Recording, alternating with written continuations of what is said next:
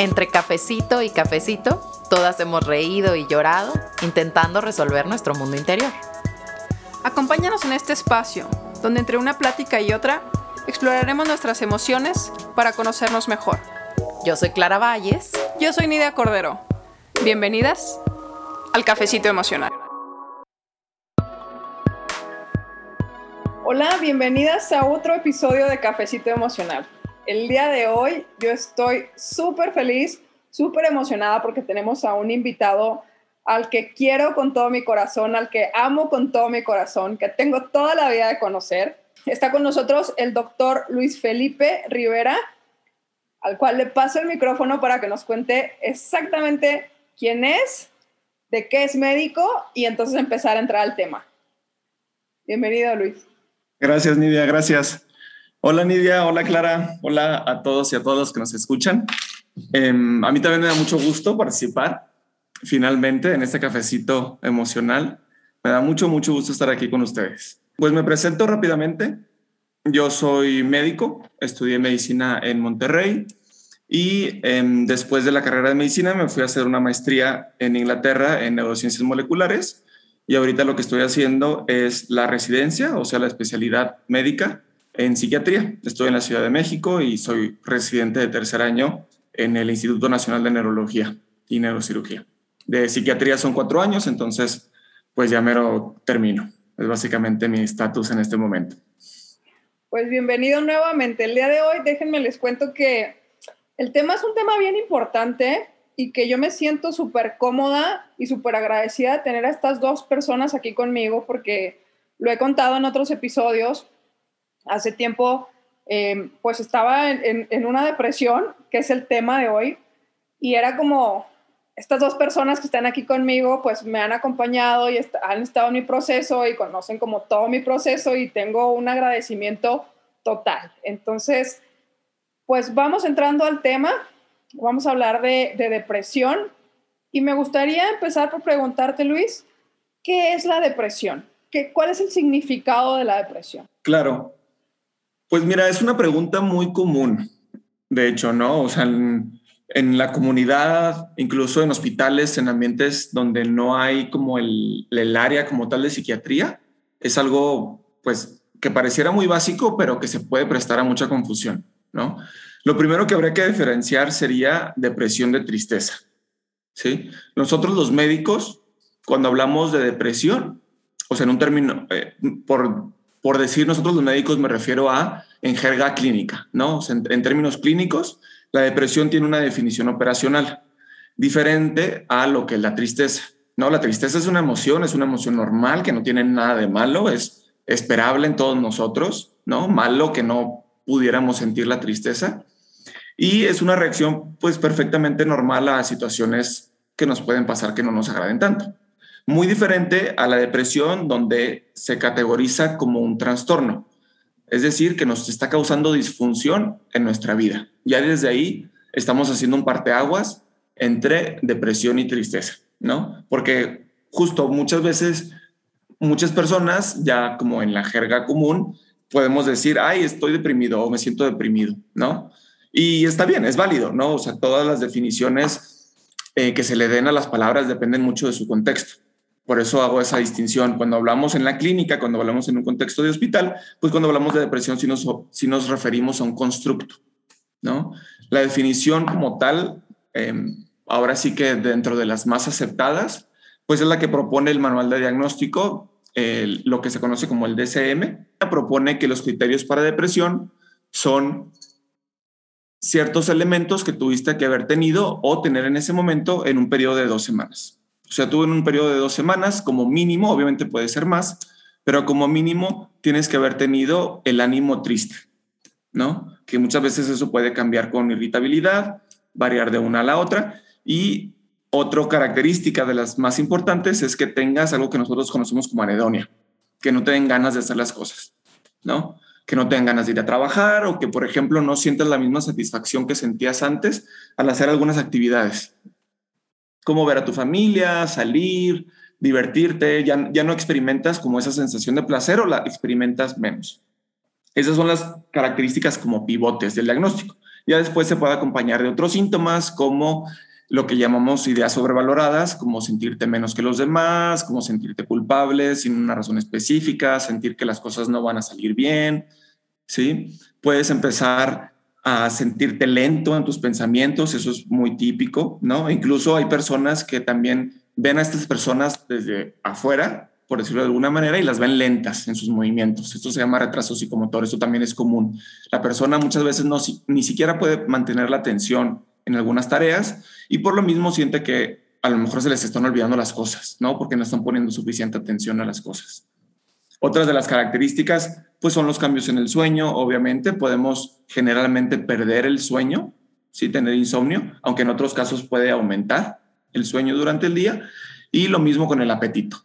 Lo más común es que se nos vaya el apetito, pero también puede haber casos en donde al contrario aumente el apetito. Y obviamente de las cosas más serias que hay que estar vigilando en cualquier caso de depresión son estas ideas de muerte, ideas donde ya pensamos que las cosas no van a mejorar nunca, que no vale la pena vivir, incluso pueden evolucionar ya como tal a pensar en cómo me puedo morir, qué puedo hacer al respecto, etcétera, etcétera. Sí, esa sería como la definición a grandes rasgos. Ok, ¿y qué pasa si, por ejemplo, puedo llegar a tener como varias de, de los síntomas que dijiste ahorita, pero los siento por dos días o por tres días. O sea, eso no es posible, eso es simplemente tristeza. Claro, claro que es posible, ¿no? En general, de hecho, todo es posible. Todas las combinaciones, todo lo que pueda pasarnos, ¿no? O sea, las emociones es algo muy em, subjetivo de cierta manera, pero también es algo que no podemos predecir, ¿no? O sea, generalmente nos gusta operacionalizar las cosas en medicina, pero hay cosas que no se pueden como tal definir y poner en categorías, en cajitas bien puestas. Claro que nos podemos sentir, de hecho podemos tener todos estos síntomas que les acabo de mencionar por tres días, ¿sí? Puede ser en reacción a algo, puede ser de la nada, pero para llamarlo depresión como tal, volviendo a la definición de un trastorno depresivo, un episodio depresivo, sí se tiene que cumplir mínimo las dos semanas de tener todos estos síntomas, ¿no? Hay otros padecimientos como los trastornos de personalidad en donde podemos tener tendencia a emociones negativas, ¿sí? O donde podemos estar fluctuando eh, de manera más rápida entre emociones, ¿no? Se pueden salir de, de nuestro control incluso. Y también puede haber otros, otros diagnósticos que también están en este manual, como por ejemplo el de la distimia. ¿no? El de la distimia se caracteriza generalmente por estos, estos sentimientos de tristeza, este estado deprimido como tal, pero por dos años. Ya no son episodios. Cuando hablamos de depresión, generalmente del trastorno depresivo mayor, hablamos de episodios que duran como mínimo dos semanas. Pero ya en distimia estamos hablando de un, por decirlo de alguna manera, de un estado basal, deprimido, que tiene como duración mínima de dos años. Sí, son cosas diferentes. Y a ver, corrígeme si me equivoco, ¿hay diferentes niveles de depresión? Sí, cuando nosotros hablamos de un episodio depresivo, podemos también poner como especificaciones, así le llamamos, ¿no? Podemos especificar si es un episodio depresivo leve, moderado o severo. Okay. ¿sí? A eso podemos hacer esa distinción en cuanto a gravedad. Tiene puede tener otros especificadores, ¿no? Dependiendo del tipo de depresión, una depresión melancólica, por ejemplo, una depresión psicótica también, que esas son de las más graves. Por ejemplo, una depresión psicótica es una depresión que tiene síntomas psicóticos, ¿no? Nosotros a lo que le llamamos síntomas psicóticos es perder este contacto con la realidad, de cierta manera. O sea, por decirlo de manera burda, es eso. Pero, pues, definiéndolo un poquito más a fondo, los síntomas psicóticos es tener una idea falsa sobre algo, ¿no? Por ejemplo, generalmente en depresión hay ideas que le salen a la persona donde se las cree, pero son falsas, ¿no? Generalmente como de culpa, por ejemplo. Okay. Sí, o sea, la persona se puede sentir culpable de cosas que sí hizo y ahí estamos hablando pues que tiene ideas de culpa, a lo mejor tiene cierto contexto, tal, pero puede generar, o sea, cuando llega a la psicosis puede tener ideas de culpa de cosas que definitivamente no hizo. ¿no? Es que yo estoy seguro de que maté a mi mamá que se acaba de morir el mes pasado. Okay. ¿No? Tú, tú hablas con los familiares y te dicen, no, doctor, se murió por COVID. Le dio COVID y se murió intubada. ¿No? Pero el paciente cree y está seguro que se murió porque ella lo mató. No, lo mató. Otros Otros síntomas psicóticos pueden ser que ven cosas, que escuchen voces, ¿no? Pueden llegar a escuchar voces, incluso las mismas voces les pueden dar órdenes de, oye, mátate, ¿no? No vales nada, eh, mejor termina con tu vida. Y ellos identifican esas voces como de alguien más. Sí, es, esa pérdida de contacto lo que haría, pues, tener síntomas psicóticos dentro de una depresión. Oye, Wiki, y a ver, voy a yo, oye, Wiki, bien confianzuda al doctor Felipe. Está bien, está bien. Esto es un cafecito, aparte. Así como que hasta Bill. Pero bueno, es que, insisto, aquí estamos en confianza, entonces el cafecito. Exacto. tengo, o sea, me surgen un montón de dudas, pero antes de, irnos como al tema de qué hacer si yo ya palomeé un montón de los síntomas que tú dijiste, me gustaría que pudiéramos platicar un poco de cuáles son, yo sé que las causas son muchísimas, muy variadas, pero cuáles son algunas de las causas que llevan a una persona a la depresión. Ya, claro. Pues sí, mira, eso es un tema súper extenso, ¿no? Y la respuesta corta es no sabemos. Esa es la respuesta más corta, la respuesta más honesta que te puedo dar en este momento, ¿no? Obviamente hay muchísima investigación, ¿no? Es un tema muy relevante en general para la salud pública, ¿sí? El fundamento de esto también, me salgo un poquito del tema antes de, de responder tu pregunta, pero yo creo que también va de la mano. La depresión es muy incapacitante, ¿sí? O sea, a lo mejor no mata a tantas personas como algunas otras enfermedades como más famosas o más populares, por decirlo de alguna manera, pero sí es una enfermedad muy discapacitante. ¿sí? En, estadística y en, y en medicina, en salud pública, epidemiología, hay un término que se llama em, discapacidad de, de, vida, o sea, discapacidad por años de vida ajustado, ¿no? Es, un, es un término estadístico, en inglés la abrevian y esto lo que toma en cuenta es qué tantos años de vida se le atribuyen a tu enfermedad de estar discapacitado y aparte cuánto se redujo tu expectativa de vida. Entonces aquí está tomando en cuenta dos factores. ¿Cuántos años viviste menos por la enfermedad? Y aparte de esos años que sí viviste, ¿cuántos años estuviste discapacitado? ¿No? Entonces es, es, es una paramétrica que nos sirve mucho porque no solo nos importa si se murieron o no, oye, también nos importa cómo está viviendo la persona durante su vida. Y resulta que la depresión es la segunda causa en esta estadística a nivel mundial. Entonces es muy incapacitante y por lo mismo sí se le suele dar un poco de de funding, ¿no? O sea, sí hay dinero invertido en investigar las causas, en investigar el tratamiento, precisamente porque sí cuesta dinero. Le cuesta dinero a la salud pública, le cuesta dinero a instituciones, le cuesta dinero a empresas, ¿sí?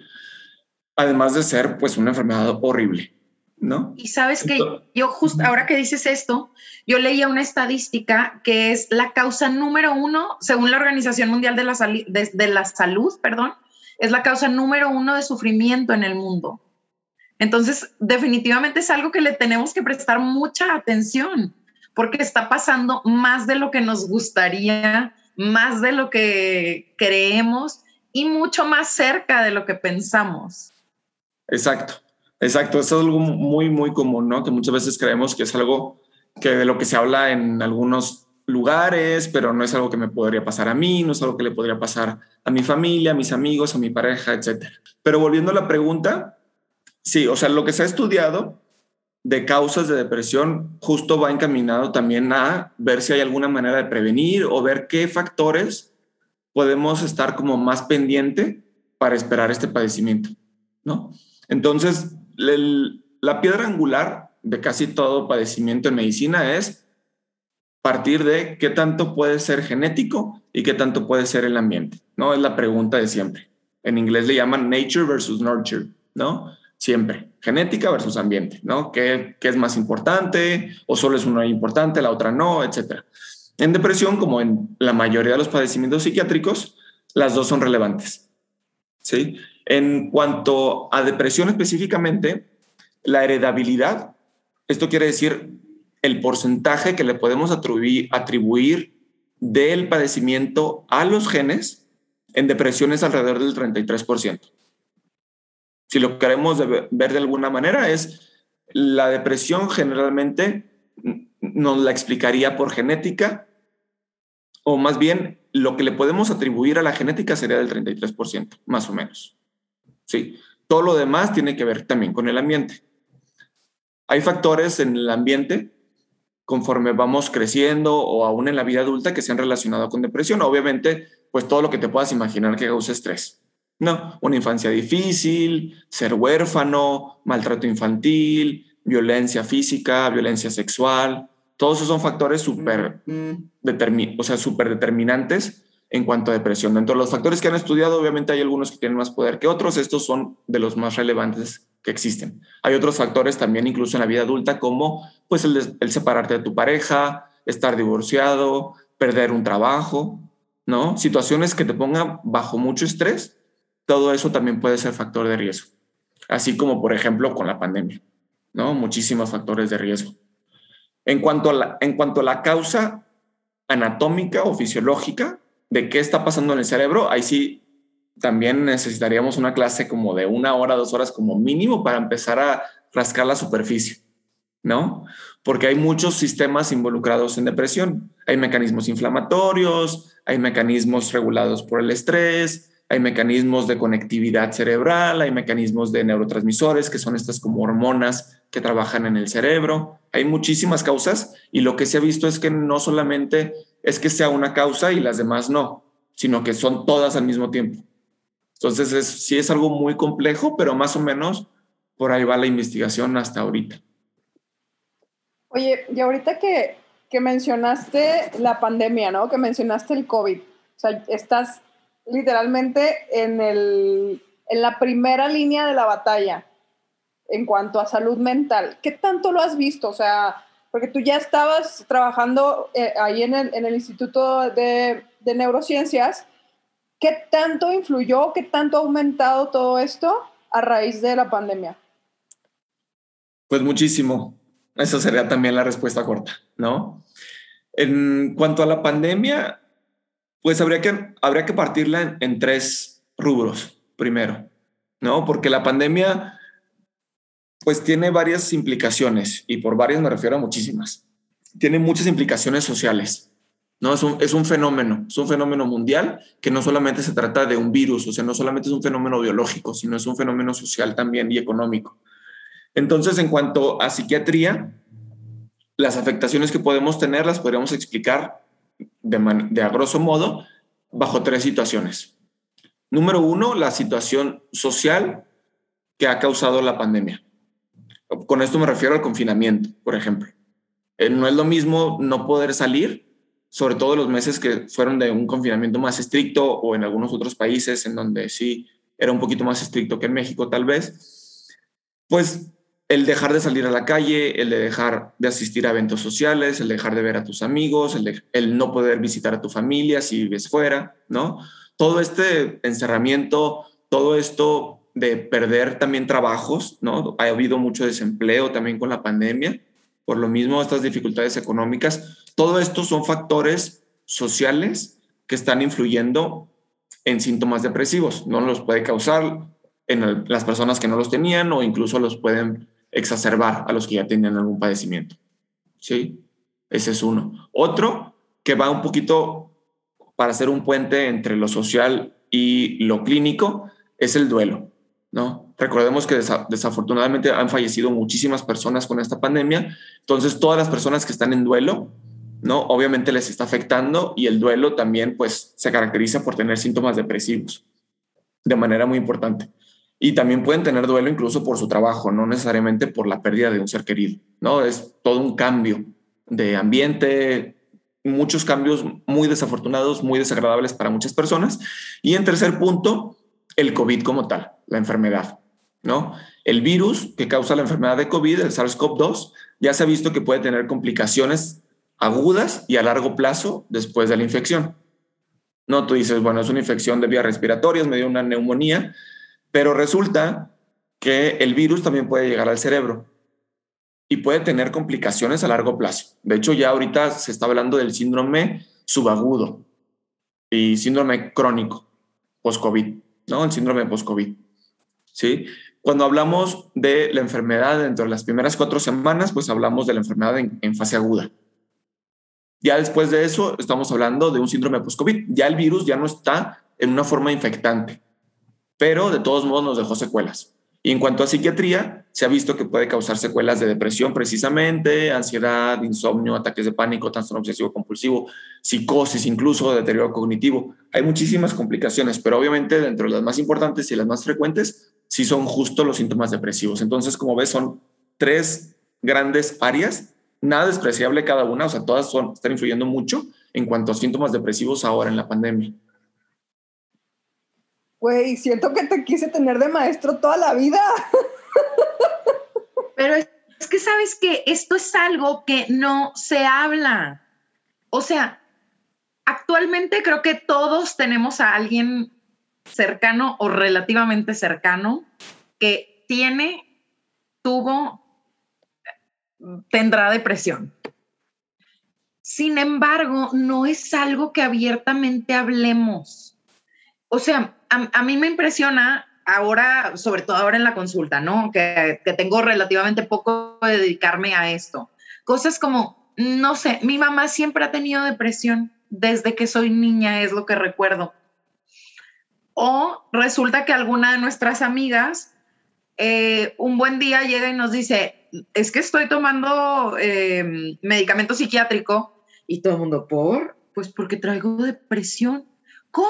O sea, sí, y es algo así como, pues sí, pero sabes que me gustaría como regresar un poquito a, cuando nos hablas de estos tres grandes grupos. En, en, esta primera parte que clasificas, fue algo que yo noté mucho desde el inicio de la pandemia, como el encierro y toda la situación mundial eran estos detonadores para la depresión o la ansiedad o ambas, porque ese es otro punto importante. A veces se confunden depresión y ansiedad, pero genera, o sea, son distintas, pero es muy común verlas juntas. Y es bien importante que, que, estemos, mm, ¿cómo se dice? Como mm, conscientes de que existen. Preparados, ¿no? Juntas, separadas, todo, o sea, todo, que están. Justo. Justo, y de hecho, por ejemplo, en la depresión, otro de los especificadores de los que les hablaba hace rato es justo que tiene un síndrome depresivo con síntomas ansiosos. ¿no? Es justo uno de los especificadores. Y sí es muy común, es muy común ver la depresión con ansiedad. Y ahí, por ejemplo, nosotros lo que hacemos en psiquiatría, pues es ver qué empezó primero, ver qué es lo más importante para tratarlo de raíz. De el tratamiento generalmente es un poco similar pero sí, es súper común y es algo de lo que se debería de hablar más de lo que se está hablando ahorita. Bueno, ¿qué pasa? Me gustaría pasar a, otra pregunta que va de la mano. ¿Cómo podemos ayudar? Ok, ya observamos, ya, ya con, con todos estos tips que nos dijiste, es como o los puedo observar en mí o los puedo observar en, algo, en alguien más. ¿Qué tengo que hacer? O sea, más allá del, güey, échale ganas, ¿no? O sea, venga, si puedes. ¿Qué, ¿Qué es lo que realmente se tiene que hacer? ¿O qué es lo más adecuado para hacer? Oye, paréntesis, porque luego es como medicamentos, te dieron medicamento, no, güey, échale ganas, tú puedes. Porque además están súper satanizados. Sí, ese es un problema en general en psiquiatría, ¿no? El estigma es grandísimo. Afortunadamente. Todo por Gloria Trevi, doctor psiquiatra. Bueno, sí, han habido muchas cosas en, la cultura popular que, que de hecho, desgraciadamente, pues no, no han atribuido nada positivo, ¿no? Eh, muchas películas, muchas series, como ponen los padecimientos mentales, sí, como que a veces no ayuda. Pero, pero sí, este, en cuanto a, a lo que me preguntaste, pues mira, lo más importante, yo creo, número uno, va a sonar un poco egoísta, pero lo, más importante va a ser tú primero. ¿no? O sea, lo primero que tienes que aprender es a detectar los síntomas en ti. Porque si tú no estás bien, no vas a poder ayudar a los demás. ¿no? Esto lo, lo, relaciono siempre mucho con las clases que nos daban de primeros auxilios, por ejemplo. ¿no? En primeros auxilios, cuando tú llegas a un evento de un accidente, a algo, lo que sea, lo primero que tienes que hacer es un escaneo del ambiente y ver si es un ambiente seguro en el que tú puedes ir a ayudar. por ejemplo, un choque, una catástrofe, lo que sea. Entonces es algo que te dejan muy bien marcado. Tú tienes que asegurarte de que es un ambiente seguro para poder ayudar, porque si no es un ambiente seguro y después tú también te pasa algo, ¿no? Te, incapacitas porque te cae algo encima o incluso te mueres, sale peor, porque ya nada más aumentaste el número de víctimas. Aquí también es igual. Lo más importante es que tú estés bien, ¿no? Algo muy, muy característico es que dejes de funcionar en tu trabajo, que te empiece a ir mal, ¿no? Que empieces a batallar un poquito más, que tengas que hacer más esfuerzo del que tenías que hacer antes. Ese es uno de, los, como de los focos rojos que nos tiene que alertar a que algo anda mal, ¿no? O que no estás disfrutando las cosas. Sí, o sea, nosotros estamos diseñados, por decirlo de alguna manera, o tenemos la capacidad, pues, de tener cierta reactividad ante emociones positivas. Cuando empezamos a perder esto también es como aguas, ¿no? Los sentimientos de tristeza, volvemos a lo mismo, son normales ante ciertas circunstancias, pero también son sentimientos que deberían de terminar por pasar. Si nos quedamos tristes la mayor parte del día, todos los días, empezamos a llorar sin razón, también es como, oigan, aguas, ¿no? No estoy bien, tengo que hacer algo. ¿No? Y lo que primero que podemos hacer es rebotar ideas con alguien más. Muchas veces nos ciclamos en, nuestros, nuestros propios pensamientos, los normalizamos incluso y decimos, ah, estoy pasando por una mala racha, ¿no? O no sé qué me pasa, pero últimamente lo único que quiero es dormir y no me da hambre. O al contrario, estoy comiendo muchísimo más de lo normal y no sé por qué. Entonces, todo eso nos debería alertar y siempre ir con alguien.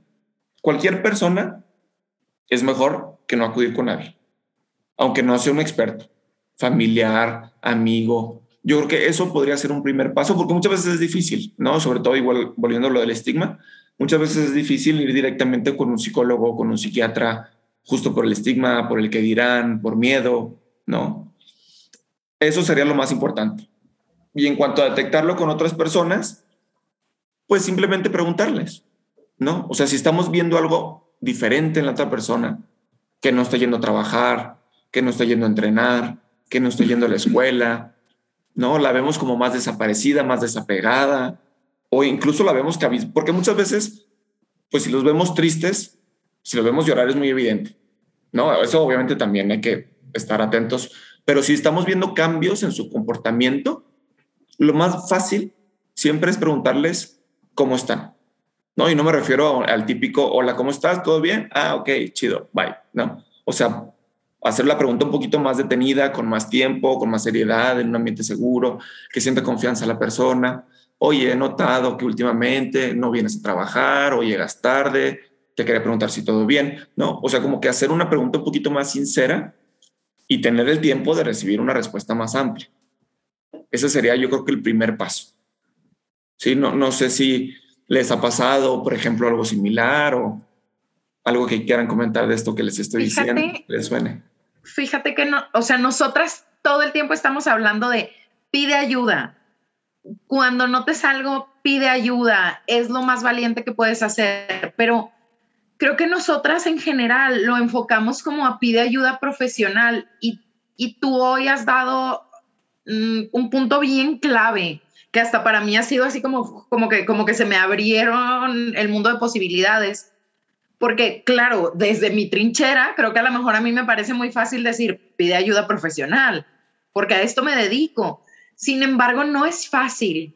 Y, es un punto bien importante el decir, pues puedo pedirle ayuda a, mi círculo cercano, que también cuando, es, cuando los casos de depresión son fuertes, a veces el círculo cercano no existe. Entonces, que podamos, si con este, este episodio podemos llegar a alguien que tal vez no tiene esa red de apoyo, que sepa que puedes tocarle la puerta al vecino, porque a veces justamente lo que necesitamos es exteriorizar eso que está pasando dentro de nosotros y con otra mirada o con una perspectiva externa, poder a lo mejor ahora sí encaminarnos a pedir ayuda profesional, porque efectivamente no es algo fácil. Exacto, y muchas veces hay mucho miedo de ir directamente o, no sabes cómo, no sabes, se te cierra el mundo aparte. O sea, hay que recordar que cuando estamos deprimidos no estamos pensando bien, tenemos distorsiones cognitivas, estamos haciendo más grande lo negativo, estamos haciendo menos lo positivo, ¿no? Entonces, si de por sí es difícil como saber dónde atienden eso o con quién puedo acudir, deprimidos más. Por eso yo siempre les digo que a lo mejor el primer paso siempre es pedir ayuda a quien le tienes confianza, no necesariamente un experto. Y esa persona, que a lo mejor, o esperemos, no esté deprimida también, a lo mejor le puede ayudar a esta otra persona. No, oye, pues la verdad es que yo tampoco sé de este tema, yo tampoco sé en dónde atienden o si tienes que ir con un psicólogo o con un psiquiatra, porque eso también es muy común, ¿no? Ay, es que no sé si ir con un psicólogo o con un psiquiatra y al final terminan yendo con ninguno, que eso es lo peor que puede pasar. Sí, o sea, aquí con quien vayas al principio es bueno, cualquier ayuda es buena, ¿no? Entonces, esta persona que a lo mejor no pueda saber mucho del tema es como lo mejor que puede hacer. Ahorita, como volviendo a esta pregunta que me dicen de qué pueden hacer las personas cercanas que están detectando algo diferente en la persona, pues sería eso, ¿no? Oye, yo tampoco sé con quién ir, pero podemos buscar juntos, podemos investigar, preguntar, llamar, teléfonos, ¿no? Incluso te puedo acompañar a tu primera cita, te llevo, me quedo afuera, lo que necesites. Sí, todo ese apoyo es fundamental y más por este estigma que existe, ¿no? Sí, y, y una vez más, recordar o mm, hacer hincapié en que ir a un psiquiatra, o sea, la decisión que tú tomes va a ser buena, porque efectivamente es, va a ser tu primer paso, pero que no le tengamos miedo al psiquiatra. Que definitivamente si tú estás pasando por un momento difícil, si tu salud mental no está en el mejor estado, un profesional de la salud como un médico psiquiatra definitivamente te va a ayudar. No tengas miedo de eso. Pide ayuda también psicológica. Es una excelente combinación el, el trabajo psiquiátrico con el psicológico. Entonces, animémonos y hablemos más de esto para que no se quede por debajo de la mesa, para que no se quede atrás de la puerta o que no sea un tema que no sale de la casa o que no sale de nosotros mismos. Exacto. Pero bueno, es que además yo quiero hacerte o queremos hacerte una pregunta eh, y es, ¿qué has aprendido tú a nivel personal y profesional a través de tu trabajo, a través de ver pacientes, a través de, de tu camino médico? Híjole, es una pregunta difícil, ¿no? Es una pregunta difícil porque yo creo que he aprendido muchísimas cosas desde lo clínico hasta lo social, hasta lo económico, hasta mil cosas que no me hubiera imaginado que fuera aprender con esta carrera de medicina, pero sobre todo con el entrenamiento en psiquiatría. ¿Y de ti mismo? Y de mí mismo también. He aprendido muchísimo, ¿no? Algo que, que es esperable y también inevitable de los psiquiatras es que a, a través de ir viendo pacientes, también te vas conociendo tú mismo, ¿no? Te vas identificando con algunos pacientes, te vas, o sea, vas identificando algunos síntomas que tú ves de manera externa, de manera objetiva, bien fácil, ¿no? Es como, es bien fácil, pues, ver cómo está el otro paciente, analizar cómo son sus síntomas, tal, y muchas veces nos cuesta más trabajo analizarnos a nosotros mismos. Y eso yo creo que se va haciendo más fácil conforme vamos viendo pacientes. De las cosas que se me han quedado muy grabadas es esto de pues entender al paciente por completo, ¿no? Como, como persona, no solamente como enfermedad, sino como una persona completa, como de dónde viene, ¿no? De qué situación viene económica, social, educativa, ¿no? Entender a toda la persona y ver cómo todo esto, incluyendo sus genes, se están reflejando en alguna enfermedad que a lo mejor si tú hubieras conocido a la persona, pues tú puedes emitir un juicio inmediato, ¿no? Porque muchas veces con la depresión nos podemos poner muy irritables, ¿no? Podemos tener pensamientos muy catastróficos, mm, pensamientos que son erróneos, ¿sí? Pero cuando estamos deprimidos son de cierta manera inevitables y eso puede traducirse en una persona a lo mejor no agradable para los demás. Así como, ay, esa persona siempre está ahí atrás, nunca quiere hablar con nadie, es súper grosero, no le interesa nada, ¿no? y luego cuando lo queremos invitar se pone todo irritable, Y entonces eso es algo que, por ejemplo, puede llevar a juicios, ¿no? A que las personas emitan juicios. Y de lo que he aprendido, por ejemplo, a través de ver pacientes, es que ves esa típica persona y tú ves pacientes y dices, Esta, este paciente se parece a tal persona que yo conocí en una fiesta, en tal evento o a tal familiar y tal. Y empiezas a hablar y resulta que pues trae una depresión horrible, trae una ansiedad horrible a tope todo el tiempo que le está haciendo ser de esa manera. Entonces, yo creo que de estas enseñanzas, bueno, de las más importantes que me ha dejado es algo que debería de ser obvio, ¿no? Que a lo mejor sí es obvio en teoría, pero no es tan fácil ponerlo en práctica. No emitir juicios de las personas, de sus actitudes, de sus comportamientos, de sus maneras de ser. O sea, hay todo un mundo detrás de cada persona que no conocemos. Y eso es yo creo que de lo más valioso que me ha dejado en claro. Y volviendo a lo mismo, esto debería ser un principio básico, obvio para todos, pero muchas veces es difícil ponerlo en práctica. Y yo creo que aquí es algo que pues, nos facilita la consulta. Claro, totalmente. O sea, un, un principio de empatía con el que todos deberíamos vivir, pero no es fácil. A mí, me, a mí me encanta esta frase, ¿no? Que dice que, que seas amable con el, con el de al lado porque no, porque no sabes todos los demonios que trae y que al final, pues en el fondo de su corazón es, seguramente está haciendo lo mejor que puede en ese momento, en ese día. Exacto. De hecho, esos son de los principios básicos de la psicoterapia. ¿No? En la, en la psicoterapia, entre los principios básicos, es asumir que la persona quiere estar mejor y que la persona está haciendo lo posible por ser mejor. Eso es básico de, de la psicoterapia. Y eso pues hace que sea un principio bajo el que nos regimos y que nos obliga a ser empáticos. ¿no? Nosotros como psiquiatras y también los psicólogos como clínicos no emiten juicios. Que eso es algo que también me gustaría que, pues, que se quedara los, los y las que nos están oyendo, que muchas veces tienen miedo a que vayan a ser juzgados, ¿no? En, en, en una consulta. Es que van a, van a juzgar cómo actué, van a juzgar cómo pienso, ¿no? Aquí no se trata de emitir juicios ni de, de evaluar personas. Aquí lo único que nos interesa en, en psiquiatría y en psicología es que la, la, persona mejore. Sí, para que no tengan como ese, ese miedo.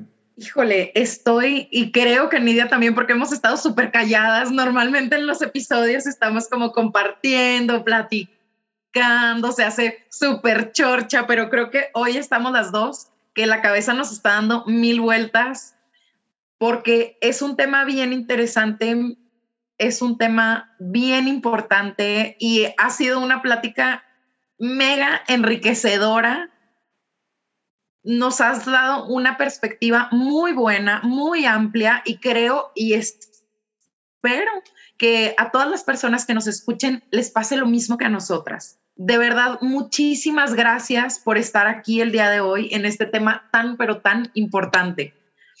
¿Cómo te pueden encontrar en redes sociales? Ya, mira, yo estoy en, en Twitter con arroba doctor Shurtugal, doctor abreviado. Igual nosotras vamos a compartir tu información para que quien quiera contactarte o tenga alguna duda que quiera resolver, que te puedan, eh, que se puedan poner en contacto contigo.